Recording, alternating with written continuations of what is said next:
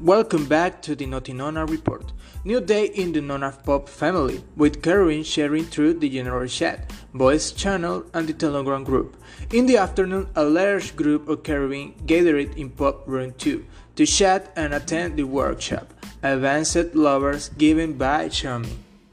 After dictating his workshop, Xiaomi went straight to practice, and in an oversight, while everyone was talking, he stealthily took Janet to Pop Room 3 to chance and sing him a song, Flash Flash My Rapidash.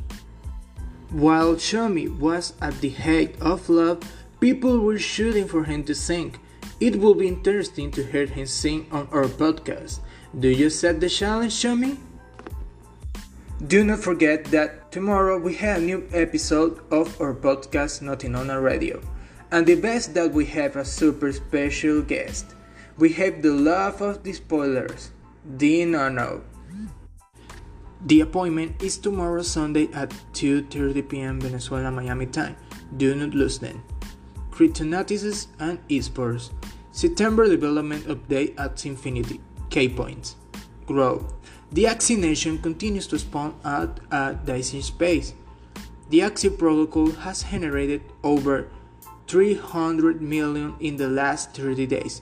There are more than 1.5 million active players every day. Battles V2 Battles V2 Axie Infinity Origin is an upcoming battle system that will introduce Axie to a new audience. Origin will be faster, more dynamic, and allow people to try out a demo of the game before making economic decisions. It doesn't have a release date for the general public yet. We have our next internal release deadline to release Origin to a group of our best results. We're also working on our launch plans, but they already have 70% of the art card finished. Earth Land is a fascinating project. There are so many directions in which its development can go. Development, construction of structures and collection of resources.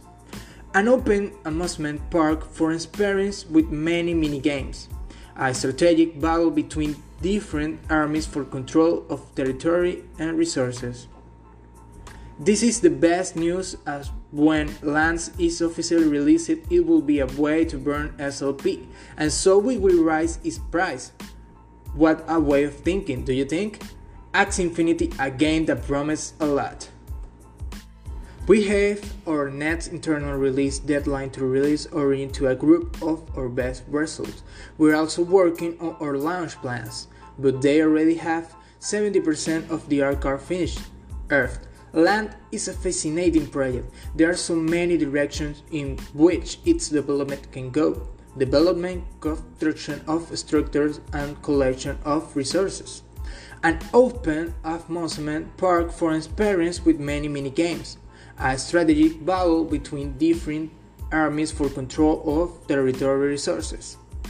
This is the best news as when Lance is officially released, it will be a way to burn SLP and so it will rise its price.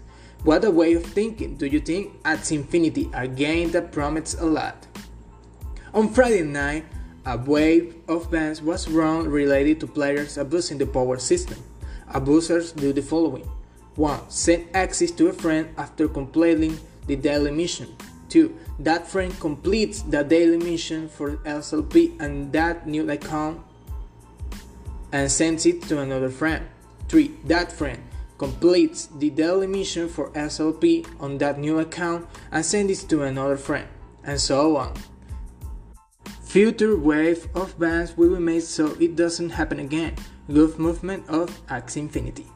Good news for the developers. After several complaints made worldwide at the official Axie Infinity Discord regarding the critical blows that appear in the PvP battles, the creators decided to study the possibility of reducing the probability of criticism by 10% less.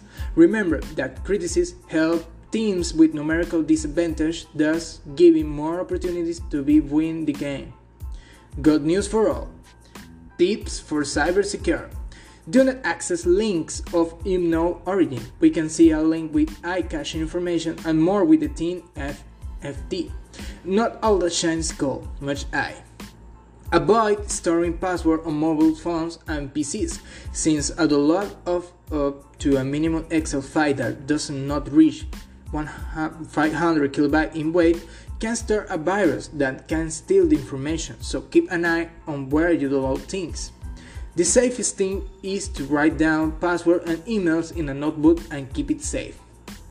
It's official, the Farm 2.5 of Plants vs. Undeads was released with great success.